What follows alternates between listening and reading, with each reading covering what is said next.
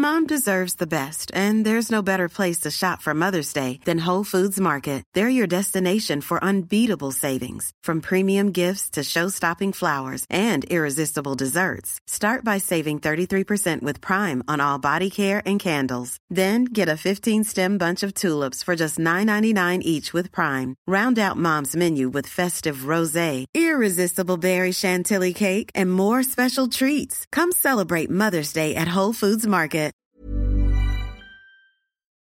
Bueno, pues hoy vamos a hablar entonces de los océanos, ¿no, Sergio? Que dices que tiene tela que cortar. Definitivamente los océanos es una parte consustancial al ser humano. Ha sido relevante en la historia nuestra y lo va a seguir siendo.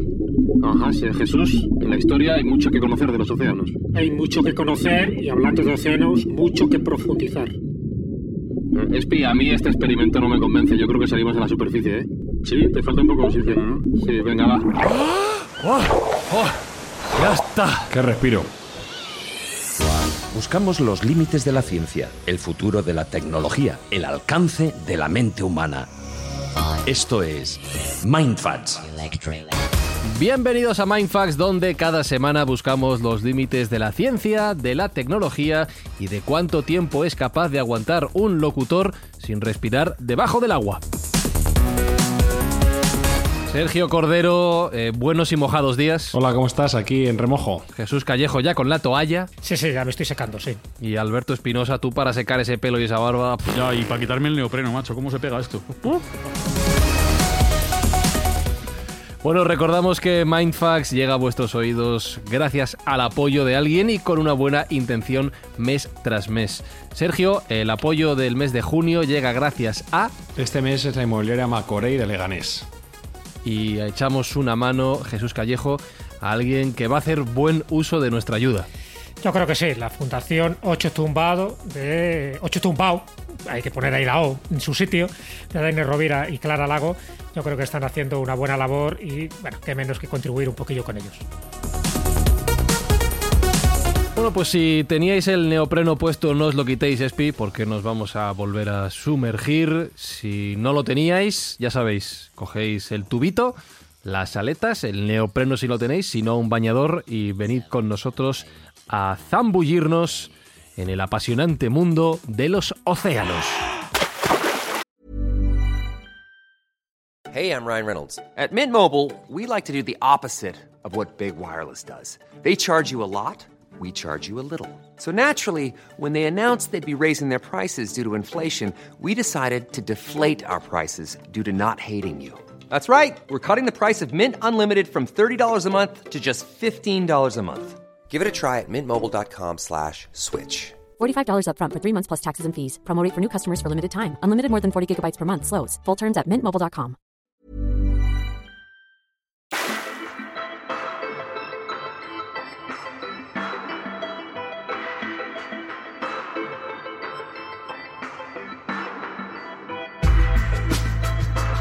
Y es que Sergio, miramos mucho al futuro, miramos mucho al espacio, buscamos eh, respuestas a preguntas que hoy en día no tienen contestación, hablamos de cosas muy sesudas y muy complicadas, pero si queremos rompernos la cabeza, no tenemos más que mirar debajo del agua para intentar descubrir la cantidad y cantidad de cosas y cantidad y cantidad de posibilidades que los mares y los océanos nos pueden brindar.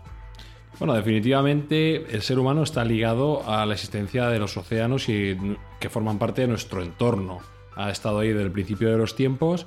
Incluso hay algunas teorías antropológicas que dicen que hemos llegado a evolucionar al sapiens debido a que empezamos a tomar el omega 3 que nos ofrecían los distintos moluscos y pescados que pudimos pescar Espera, en el mar. espera, espera, espera, ¿Ha pasado espera, algo? espera, espera. Aquí, para, paramos, Mindfacts. Me estás diciendo, me, me estás diciendo de verdad, para gente tan carnívora como nosotros, que el ser humano ha llegado al nivel al que está ahora mismo por comer pescado. Yo dimito, dimito de este programa. O sea, no puede ser. ¿Me no estás diciendo pescado, eso en serio? Sino cosas ¿Cómo que- como lapas, percebes, cosas que son ¿Me muy estás diciendo que 3. por comer percebes somos la mejor especie del planeta? No sé si somos la mejor, pero de luego la dominante sí. Yo no quiero saber que más de esto. Continúa tu discurso que yo dimito, no quiero. Hay el, poder del omega 3. Ya sabes que es, es elevado. Madre mía, estoy indignado, estoy indignado. Pero bueno, continúa, continúa, te escucho, a pesar de esto. Bueno, como te decía, el, entorno nos ha marcado como especie, el mar forma parte de nuestro entorno, ha sido muy importante en la historia y en la evolución humana, y hay ciertas teorías que nos vinculan con esa conquista del mar en, todos los ámbitos, en el ámbito alimentario, en el ámbito geográfico, y es una, un elemento que es indisoluble de la evolución humana, con la peculiaridad además de que es muy, muy desconocido. Podemos llegar a decir que conocemos más de la Luna, que de los mares y de los océanos, que todavía estamos en pañales. Y Jesús ahora nos podrá apuntar cuánto ignorantes somos en general y específicamente de los propios mares y océanos.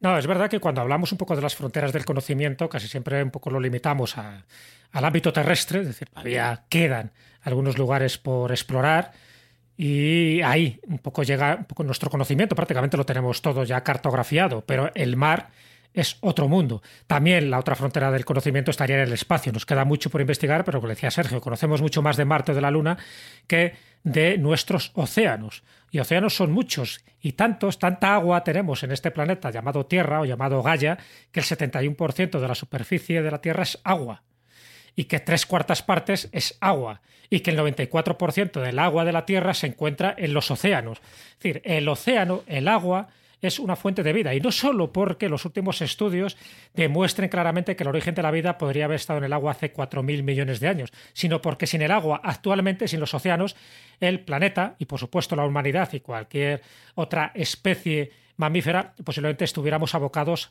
a la extinción. O sea, tan importantes los océanos, igual que pasa con los bosques, igual que pasa con esa biomasa, que si, la destruimos, y encima el ser humano estamos empeñados en destruirlo, en contaminarlo, nos estamos destruyendo a nosotros mismos.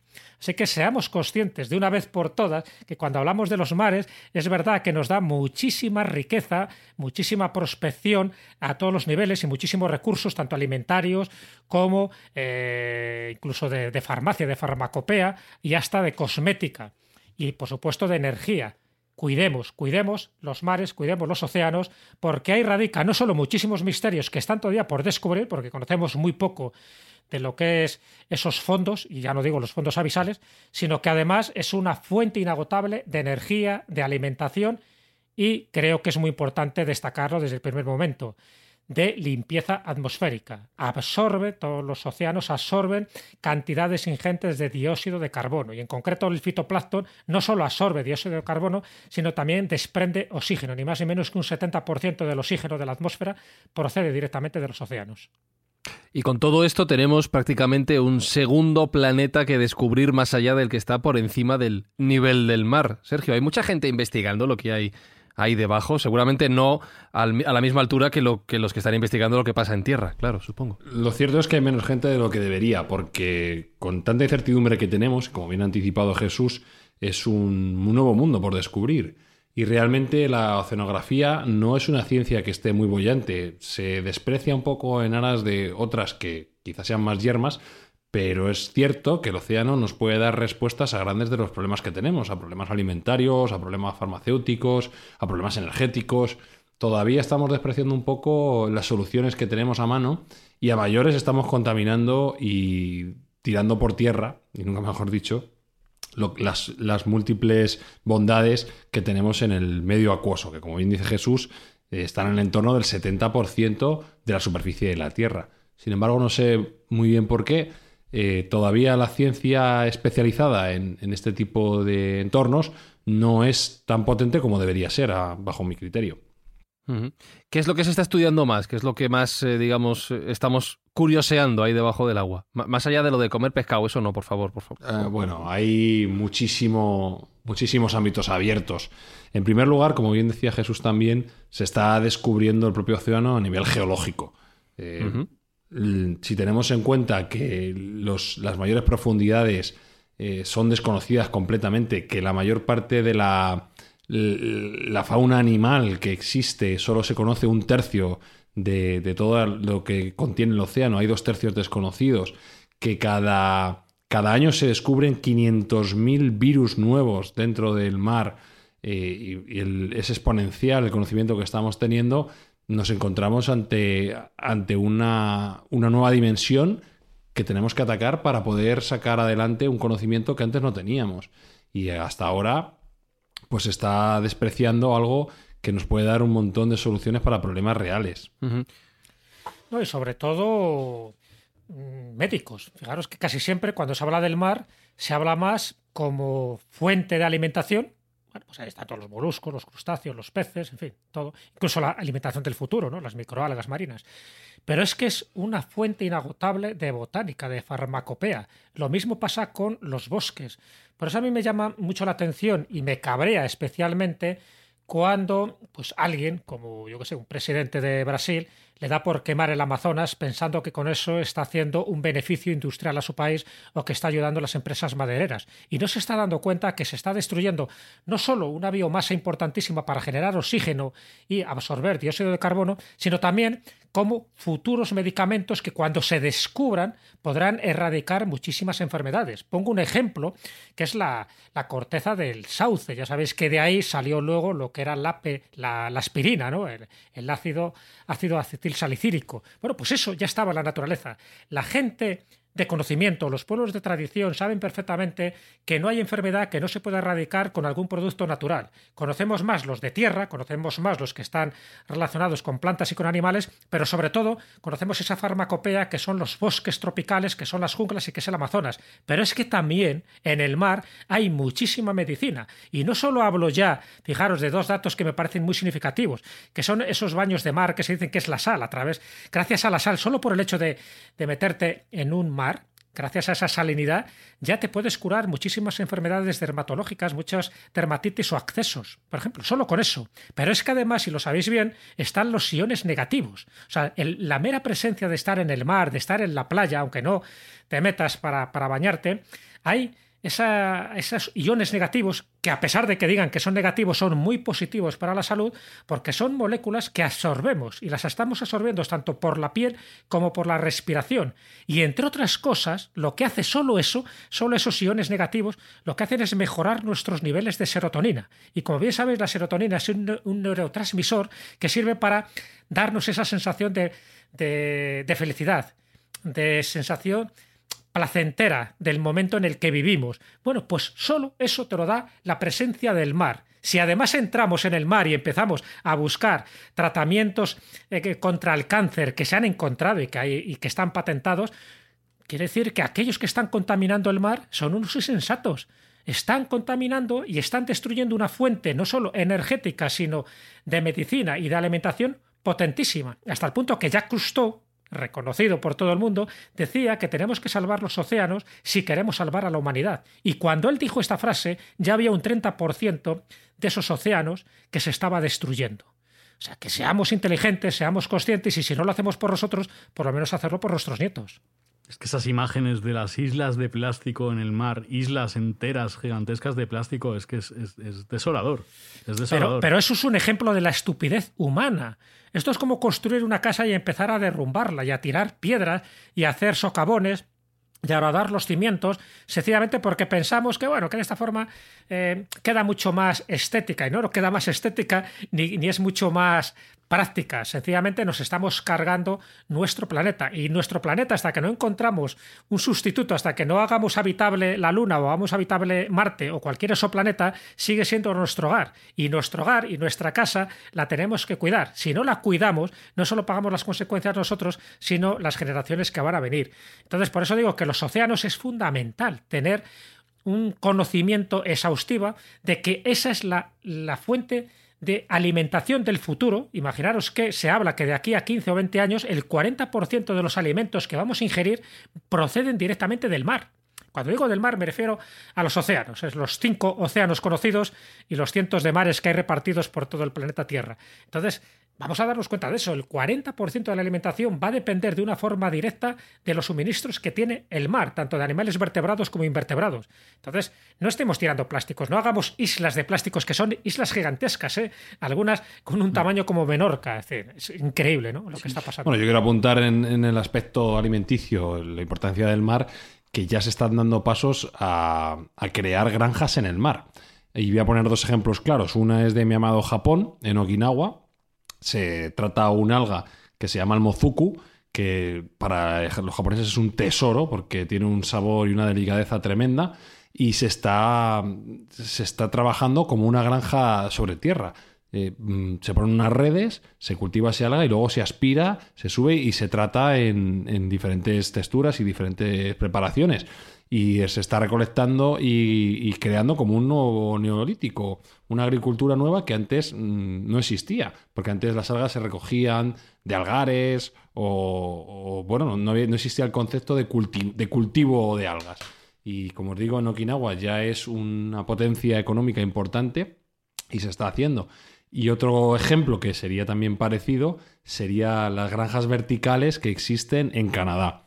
Canadá, en la península del Labrador, eh, ha tenido un bajón muy importante por, la, por el esquilme que ha tenido el mar de su pescado principal, que es el bacalao, y los pescadores se han reinventado un poco creando sus propias granjas, que además son verticales y que tienen la ventaja de que son absolutamente pasivas. No requieren de energía, no requieren de mm, tratamiento, no requieren absolutamente nada, sino ellos hacen una- un planteamiento de granjas verticales de alga kelp.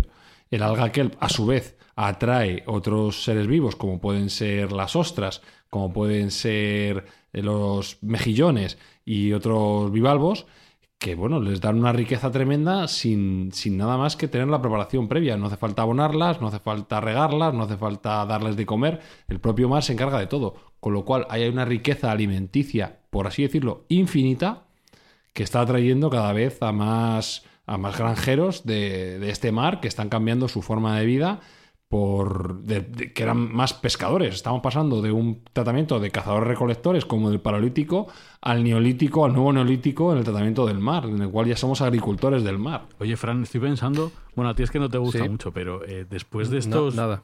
Nada, no te gusta nada. Estos Eso dos- tenemos que cambiar. Ya, está. Es que Fran a veces tiene cosas que dices, pero este tío, con lo listo que Sí. es, ¿cómo puede hacer estas auténticas Sí. animaladas? Eh, Después de estos meses sin pesca, sin, mari- sin marisquear, sin pescar, o sea, debe de estar la cosa, unos bichos gigantescos, ¿no? O sea, va, a haber unos centollos que al mismo nos comen ellos. Estoy pensando, Ahora habrá una recuperación en el mar ha, salido. Ha salido de su Sí, cueva sí, el seguro, megalodón. ¿no? Sí, vamos creo. a, ya no tiene en miedo lugar a de con humanos. caña, vamos a ir a, a pescar con grúa directamente para poder sacar a los, a los bicharracos. No, eh, hombre, estos meses de confinamiento ha sido una ayuda, un respiro para muchísimas especies animales. Para bien y para mal, porque también se han confiado y al final pues, les va a costar más ir otra vez a, a sus refugios, a sus guaridas. A ver si es verdad. Pero está claro, eso además siempre se ha dicho, si la especie humana desapareciera, el planeta seguiría, seguiría con vida y seguiría regenerándose, y entonces pues habría otra especie inteligente que podría ser los monos o cualquier otro mamífero. Pero, pero al revés, si desapareciera, por ejemplo, las especies marinas o desapareciera incluso las especies relacionadas con los insectos, eh, por ejemplo, las abejas, el ser humano desaparecería directamente. O sea, no nos damos cuenta de eso.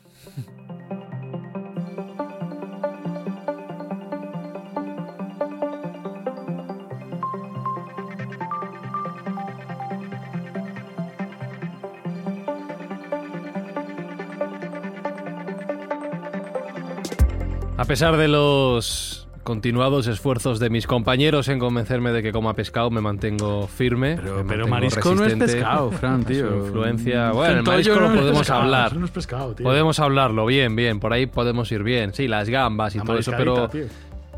Pero no. Además la no, pagas no. tú, la No, pagas me- no, no, tampoco. ta- Claro. Eso ya sí que es completamente improductivo. Pero eh, yo sí lo, lo que sí, lo que sí me apetece es, es eh, profundizar en, en el mar, literalmente hablando. Y es que Sergio, hablábamos de la investigación y hablábamos de, lo desconocido que es el espacio y lo desconocido que es el océano. Hay zonas del océano que prácticamente no conocemos en absoluto. ¿Cómo son o, cómo, o qué hemos aprendido de las grandes profundidades marinas en nuestro planeta? Bueno, lo poco que vamos conociendo, porque como digo, es un ámbito que no se ha trabajado demasiado, es una sorpresa tras otra.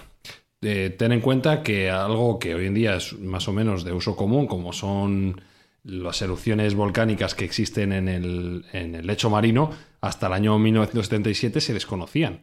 Entonces estamos aprendiendo mm, de muy recientemente. Hay aproximadamente un 85% del mar que está sin mapear. Todavía 85%. 85% del lecho marino está todavía sin ser mapeado. Es verdad que no es sencillo porque hay una parte muy profunda y hay determinadas zonas que son de difícil acceso, la presión tampoco juega a nuestro favor, pero sobre todo no ha habido un incentivo, como puede haber habido en otras áreas, para, para poder mapearlo. Sin embargo, esto está cambiando. ¿Por qué? Porque de estas últimas investigaciones que se han realizado en los lechos marinos, se ha detectado que existen en diferentes zonas materiales y minerales que pueden ser muy valiosos. Y se está creando una nueva industria, que es la de la minería marina, que está teniendo cada vez más pujanza. Para intentar no depender tanto de las tierras raras chinas, que son, como sabéis, los monopolistas en este ámbito, eh, parece ser que en el lecho marino existen tierras raras más que de sobra para suplir a todo el mundo, suministrar a todo el mundo. Y asimismo, grandes cantidades de oro, titanio, coltán, todos los, todos los minerales y materiales que nos hacen falta podría estar en los nódulos de los lechos marinos y cerca de las ventanas avisales. Con lo cual se está despertando un interés económico en empezar a trabajar en el mineo de, todo el lecho.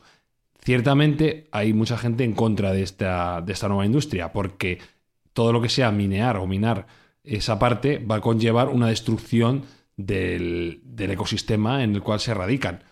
Entonces hay una componente ahí ética un poco compleja en el aspecto de si debemos o no debemos aprovechar los recursos que el lecho marino nos está ofreciendo. Claro, te iba a decir que si el impulso a la investigación de nuestros mares viene de la mano de la explotación económica de los mismos, a lo mejor estamos cometiendo el mismo pecado que, que estamos llevando a cabo por encima de la superficie del mar. Por desgracia, sabes que el ser humano se mueve por incentivos y al final, eh, bueno, cuando hay dinero de por medio es porque se va a recuperar ese dinero o se va a multiplicar ese dinero. Y efectivamente se está empezando a ver un movimiento pues, especulativo con los recursos marítimos. Y como digo, hay voces disonantes en el ámbito de que se considera que quizás sea mejor dejarlo como está, preservar esa, esa fauna, esa, esa flora que existe en el mar y no explotarlo como ya hemos hecho con la superficie. Es que fijaros, esa fauna abisal, que es un mundo totalmente desconocido para nosotros, solo intuimos, intuimos determinadas cosas, ¿no? Sabes que esa fauna abisal está repleta de animales que tienen que sobrevivir utilizando sus recursos, porque la presión es altísima y la oscuridad es absoluta.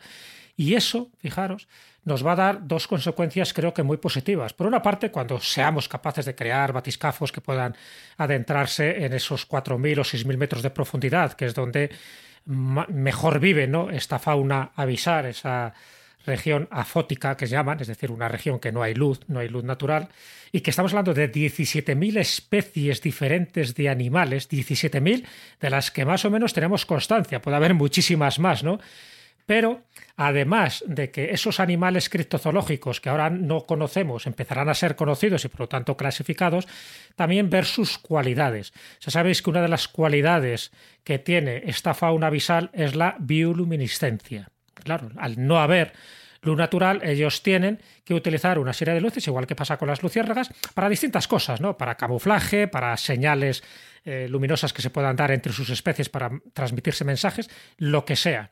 Pero lo importante de cara al ser humano es que cuando algún día lleguemos a explorar, analizar y ver las aplicaciones que tienen, por ejemplo, estos peces abisales como la bioluminiscencia, y utilizar una enzima que se llama la luciferasa, tendría y está teniendo, de hecho, unas aplicaciones biotecnológicas muy importantes.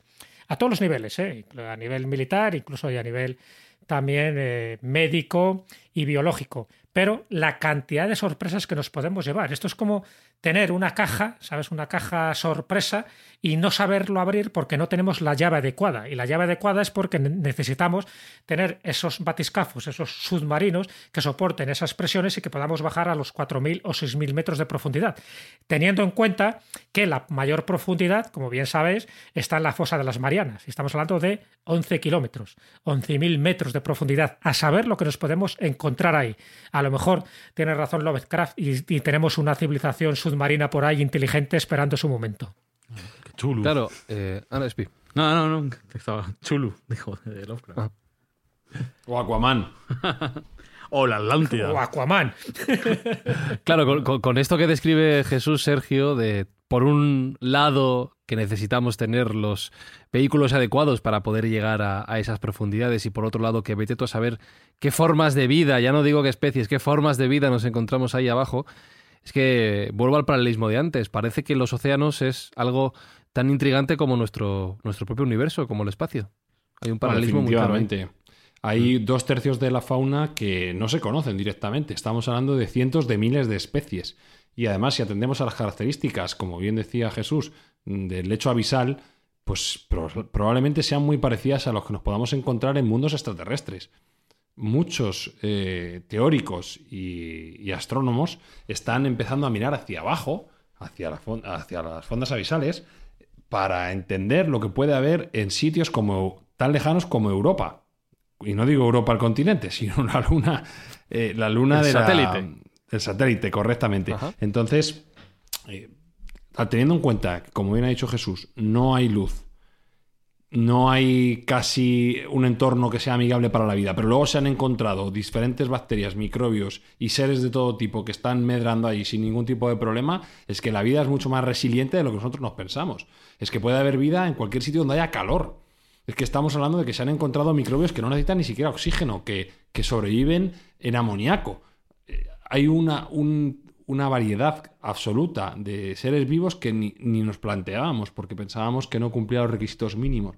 Y eso nos puede hacer que miremos hacia afuera con mucha más curiosidad. La parte zoológica que estamos desconociendo nos puede abrir la, la puerta al mundo, a mundos exteriores. Mm. Te has hablado del amoníaco. Dentro de esas especies abisales, hay algunas que evidentemente estábamos hablando de casi casi minúsculas como microorganismos, pero hay otras que tienen un gran tamaño. Y se habla de un animal criptozoológico, pero también mitológico, es el kraken. El kraken sería una especie de calamar gigante que ahora sabemos de su existencia porque, bueno, pues algunos, por distintas circunstancias, pues quedan varados y no hemos encontrado ninguno vivo, pero sí forman parte de algunos museos. Por ejemplo, en el Tepesma, en Luarca, en Asturias, pues podemos encontrar kraken, es decir, calamares gigantes de la especie Architeutes dus, que tienen pues una longitud de 10, 15 metros, pero algunos superan los 20 metros, algunos superan los 30 metros y algunos dicen, pero eso ya es mitología pura, que puede superar los 40 metros, pero viven en profundidades, no viven a ras de la superficie por eso, por la cantidad de peligros que conlleva y porque por eso se consideran seres criptozoológicos. Bueno, pues hablando de de ese amoníaco que tienen cuando decía, bueno, pues fíjate, capturar un kraken, como aparece por ejemplo en la novela de Julio Verne, ¿no? de 20.000 leguas de viaje submarino, cuando ataca a ese barco, que por cierto está basado en un hecho real, está basado en el ataque de un buque francés llamado el Alequetón a mediados del siglo XIX pues podríamos hacer, imaginar, una cantidad de, platos de pulpa feira increíbles. Pero no podríamos porque tienen una una cantidad excesiva de amoníaco que los convierte en incomestibles. ¿vale? Lo cual, por una parte dices, bien, ya sabemos que el kraken, llamado de una forma genérica estos calamares gigantes, existen, pero no podríamos digerirlos, no podríamos comerlos porque ese amoníaco es lo que les permite a ellos vivir en esas profundidades. Por tanto, ese tipo de líquidos, de sustancia, de sangre, para ellos, por utilizar esa palabra, es esencial. Y por eso también decía que cuando encontremos un poco esta fauna y la empecemos a analizar y a estudiar esas enzimas, esas proteínas que tienen estos animales avisales, nos pueden ayudar mucho para muchas cosas de nuestra vida. Imagínate, si ellos son capaces de sobrevivir en circunstancias tan extremas, eso inyectado, por ejemplo, a determinados pacientes, pues puede ser una solución de vida o de prolongación de la vida gracias a esas enzimas, a esas proteínas que pueden tener este tipo de animales. Es como una posibilidad de las miles de posibilidades que existen a la hora de averiguar los misterios de estas profundidades. Por eso digo que es una caja de sorpresas absoluta lo que tenemos en el mar, pero nos faltan las llaves, las llaves para abrirlas, para estudiarlas, para comprenderlas y sobre todo para utilizarlas. Y no solo, como comentaba Sergio, sino para la exobiología, la posibilidad de, vida en el espacio, no solo en Europa como luna de, Júpiter, sino en Célado, en Saturno, que es bastante posible y plausible que en el polo sur exista un océano gigantesco como seguro, en seguro, Europa. además, en encontrado. Sí, sí, sí está, bastante claro. congelados. Otra cosa es el tipo de agua, que no será claro, H2O, será distinta. Es de, Pero da igual, da igual. Pero bueno, pero en Europa también, por ejemplo, el satélite de Júpiter, mm. Europa es una masa prácticamente helada. O sea, lo mm. que puede haber ahí, bueno, una vez que, que pudiéramos escarbar esa capa helada, pues a lo mejor estaríamos hablando de vida, claro, que ¿por qué no va a haber vida si hay agua? Lo que pasa es que a lo mejor la vida que vamos a encontrar allí no es la vida que nos gustaría no, sé encontrar. Si me, no sé si me lo estoy flipando, pero hay una, una sonda que va camino a Europa, ¿no? O a un proyecto que va, además, tiene que perforar toda esa capa de hielo eh, va con un motor nuclear que va a perforar toda esa capa de hielo hasta llegar al final y tiene que seguir Está el proyecto, pero no está todavía. Está, el proyecto. Lo que no, están son los, no están los fondos. Que fueron allí, no está la pasta, ¿no? Claro, fueron las, las sondas estas de, de Huygen Cassini, ¿sabes? que ya estuvieron un poco analizando los satélites jovianos, que por cierto se descubrieron más satélites jovianos y más satélites de Saturno, o sea que hay muchísimos y ya nos vamos acercando al centenar de satélites y cada uno con una función. Pero lo que queda claro, y eso ya lo comentamos en su momento, es que en el sistema solar mm. hay más agua de la que nos imaginamos, pero hay agua también en el planeta Marte, no hace falta irnos más allá, no hace falta irnos a lugares más alejados del Sol. Y cuando hay agua, cuando hay hielo, es que hay vida, algún tipo de vida, alguna manifestación de vida. Hablo de vida, no de vida inteligente, porque ya los que mantienen las teorías de esoplanetas y esopolíticas, pues también hablan de esas inteligencias que estarían ahí esperando su turno para llegar al planeta Tierra. Pero con independencia de eso, el agua siempre ha sido un elemento, un factor de vida. Allí, por eso, por eso los grandes científicos dicen que la, vida, o sea, ese caldo de cultivo que pudo surgir hace 4.000 millones de años, tuvo que estar en, en, el agua. Y si hacemos caso de la teoría de la evolución, pues antes de llegar a homínidos, mm. éramos peces, éramos seres que estábamos ahí acuáticos, que en eso se basan muchas novelas de ciencia mm. ficción, entre ellas esta de Lovecraft. El foto dice que era una civilización antediluviana, legendaria, acuática, que luego salimos a tierra, algunos se, quedaron en su hogar, en su acogimiento marítimo, y otros pues tuvieron la aventura de, caminar con dos patas, ¿no? con dos piernas, y así nos ha ido. Por lo tanto, cuidado que cuando hablamos de este tipo de teorías, algunos dicen, pero algunos de una forma muy documentada, que hay seres más inteligentes de lo que nos podemos imaginar allende de los mares. Y no solo estoy hablando de cachalotes y delfines, sino de otro tipo de criaturas que todavía no han sido catalogadas. No nos olvidemos que toda la vida viene del mar. Todas. Y esos, esos planetas gigantescos que algunos, se, bueno, nos han contrastado porque no, podemos, no hemos podido ir, pero bueno, que son solamente agua, como sale en Interstellar. Eh, ese planeta que es un, mundo acuoso. Un mundo acuoso completo. Y mirando al futuro, Sergio, ya que estamos hablando tanto del, espacio, al igual que la investigación espacial se va a potenciar, se va a acelerar, ¿tú crees que se va a interesar más la investigación científica y tecnológica por nuestro propio océano, por nuestra propia agua? Yo creo que sí, pero por lo que hemos hablado antes, porque hay un incentivo. El incentivo va a ser probablemente económico o energético. Ya hablamos en su momento de las energías alternativas a las alternativas, algunas que conllevaban el uso de eh, océanos y, el agua en general. Ahí destacábamos, por hacer un rápido resumen, dos tipos de energía. Una era la energía llamada energía azul, que se basaba en el intercambio entre agua dulce y agua salada, allá donde se embocaban los ríos, ese intercambio de iones mediante unas membranas se podían aprovechar y era tremendamente energético y se podía sacar un rendimiento energético muy interesante. Y el otro era el llamado TPC, que es el intercambio de calor respecto a la temperatura que hay en el mar superficial y las fondas abisales. Ese intercambio de calor podría mover unas turbinas con unos motores Stirling que podían hacer también una capacidad energética casi ilimitada. En todo caso, el ser humano siempre ha tenido interés en modificar a su antojo los diferentes mares y océanos. Sin ir más lejos, hemos sido capaces de hacer desaparecer un mar. El, ¿Ah, el mar de. Sí, sí. El mar de Aral, que está entre Uzbekistán y Kazajistán, en la zona de Asia Central, pues en el año 1980 tenía una dimensión, cuando digo un mar, en realidad es un lago interior, pero bueno, se le llamaba, se le denominaba Mar de Aral, y tenía una extensión de 68.000 kilómetros, era absolutamente navegable, era rico en fauna y flora, y tan solo 30 años después ha desaparecido completamente. O sea que nos hemos cargado un mar, el ser humano ha sido capaz de cargarse un mar sin grandes eh, muestras de, querer aprovechar, simplemente haciendo regadíos y canales. Allí los rusos parece ser que se les fue un poco la mano y es interesante, si alguien puede verlo en, y quiere verlo en la Wikipedia, ver el contraste entre la vista de satélite del año 89 a la de 2014, pues se ha esquilmado completamente y es una lástima. Y no solo eh, hemos eh, esquilmado, como digo, este mar, sino que tuvimos intención de esquilmar otro, o de al menos de, de desecarlo. Y este sí que nos afecta directamente, porque estamos hablando de que hubo un proyecto para desecar el mar Mediterráneo. ¿Pero cómo? ¿Qué me estás contando? Sí, sí, como lo oyes, un proyecto para desecar el mar Mediterráneo y aprovechar ese deseque para generar electricidad y energía para toda la Europa. También hay que decir que es una idea de la Europa de entreguerras. Es una idea un poco peregrina, pero que estuvo encima de la mesa y que, que se llegó a valorar. Es, el proyecto llamado Atla, Europa. ¿De acuerdo? Y esto se, se propuso por un alemán que se llamaba Sorgel, no sé si lo estaré pronunciando bien en alemán, Hermann Sorgel. Perfecto. Eh, muchas gracias.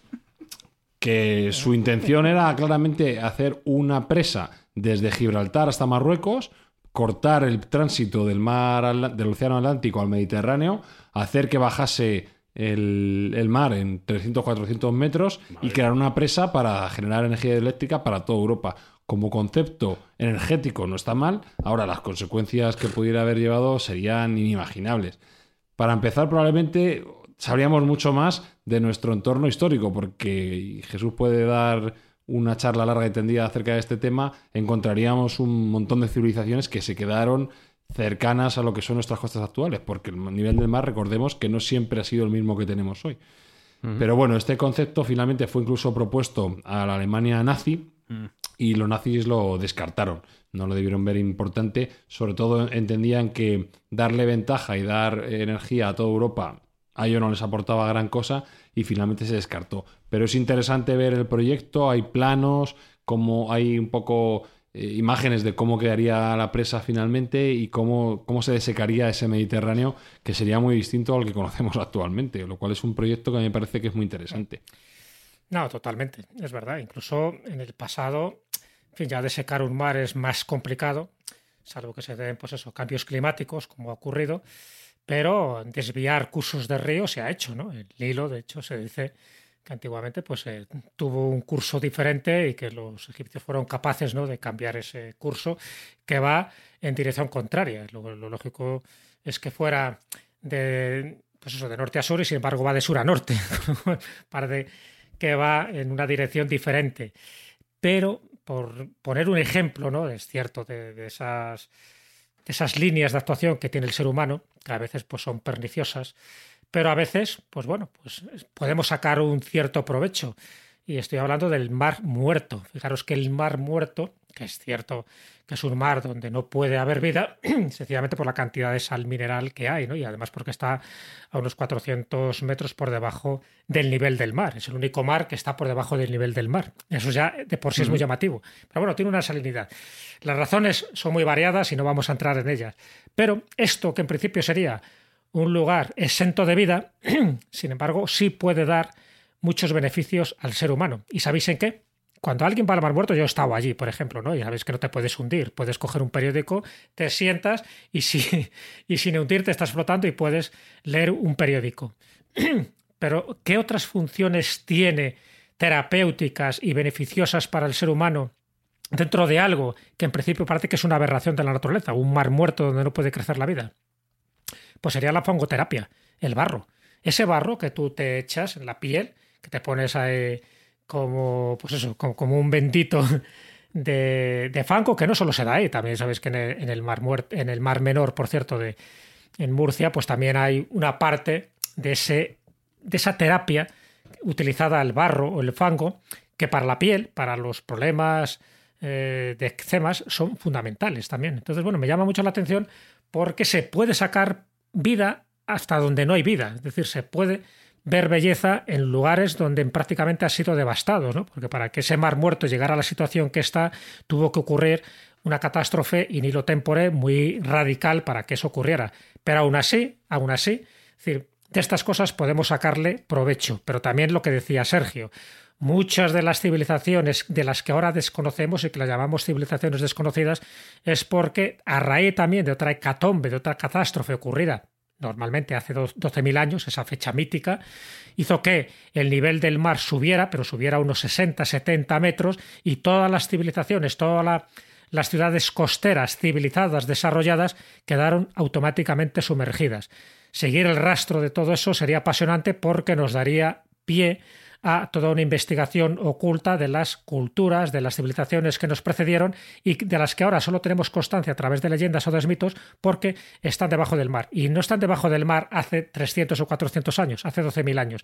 Y seguir, ya digo, la pista histórica o prehistórica, una civilización de hace 12.000 años, es difícil si estaba al lado del mar a diferencia de Göbekli Tepe, por ejemplo, esa gran ciudad que se ha encontrado en Turquía, que sí la podemos investigar y tiene esa misma antigüedad de 12.000 años, sencillamente porque estaba alejado de las costas marinas. Pues digo que el mar es una fuente de energía pero también, y de vida, pero también es una fuente destructiva por cuando sobre todo sube su nivel del mar a causa de alguna catástrofe natural. El problema, el problema de estas épocas que vivimos es que esas catástrofes las está causando el ser humano.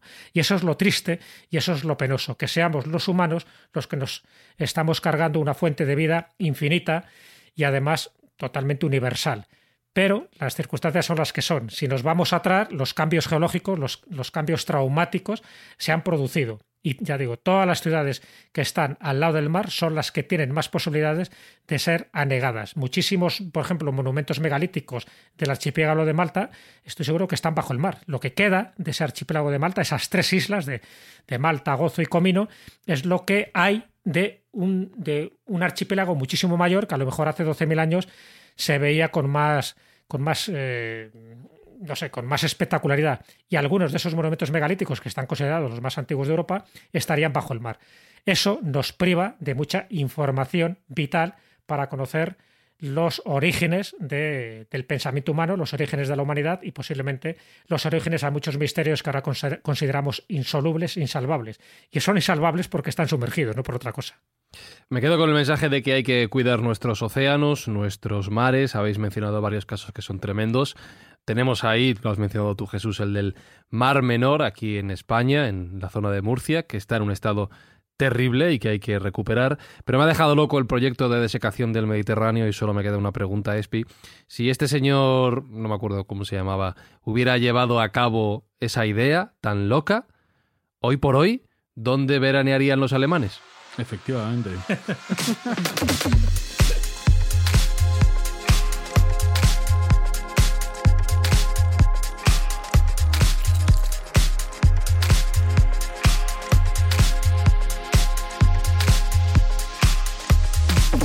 Así somos en Mindfax, siempre haciéndonos las preguntas más acertadas y que hacen evolucionar a la especie humana. A eso hemos venido, Espi, a evolucionar, a aprender. Total, total, a aprender de estos dos tíos que son dos castillos, Jesús Callejo, Sergio Cordero. Joder. Sí, sí, pues nada, pues despido a los castillos. Eh, Jesús Callejo, un placer escucharle una vez más.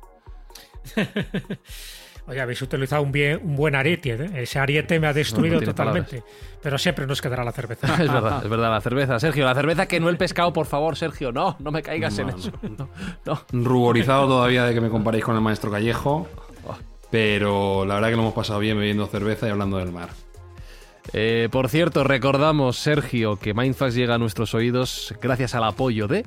Este mes, la inmobiliaria Macorrey de Leganés y que tenemos una buena acción en mente para el mes de junio, Jesús, que se trata de ayudar a... De la Fundación Ocho Tumbao de Dani Rovera y Clara Lau. Pues nada, Mindfactors, una semana más. Gracias por escucharnos. Ya sabéis que estamos eh, disponibles en las plataformas de podcast donde nos escuchéis para que nos dejéis vuestros comentarios, vuestras puntuaciones, vuestras cinco estrellas. Si son menos de cinco, no, os molestéis, tampoco pasa nada. No os molestéis. Estamos en Twitter, arroba mindfacts, guion bajo eh, para que nos escribáis lo que queráis. Jesús Callejo, Alberto Espinosa, Sergio Cordero y un servidor, Fran Izuzquiza. Me despido como les gusta a mis compañeros que haga. Hasta la semana que viene. Chao, chao, chao, chao, chao, chao, chao, chao. Mindfacts llega cada semana a tus oídos a través de Spotify, Apple Podcast, Evox, Google Podcast o tu aplicación favorita. Búscanos en redes sociales. Somos Mindfacts el profesor Aronnax. Le conozco a través de sus escritos. Todavía le queda mucho que aprender profesor. Su libro es brillante, pero carece de proyección. Ha llegado con su trabajo solo hasta el límite que las ciencias terrestres permiten. La verdadera historia de las profundidades del océano comienza donde usted terminó. Maravillas que desafían mis poderes de descripción. Secretos que son míos ahora. y que estaría dispuesto a compartir con usted. When you make decisions for your company, you look for the no-brainers. And if you have a lot of mailing to do, stamps.com is the ultimate no-brainer. It streamlines your processes to make your business more efficient, which makes you less busy. Mail checks, invoices, legal documents, and everything you need to keep your business running with stamps.com. Seamlessly connect with every major marketplace and shopping cart. Schedule package pickups and see your cheapest and fastest shipping options from different carriers with rates up to 89% off USPS and UPS rates. And with the stamps.com mobile app, you can take care of mailing and shipping wherever you are.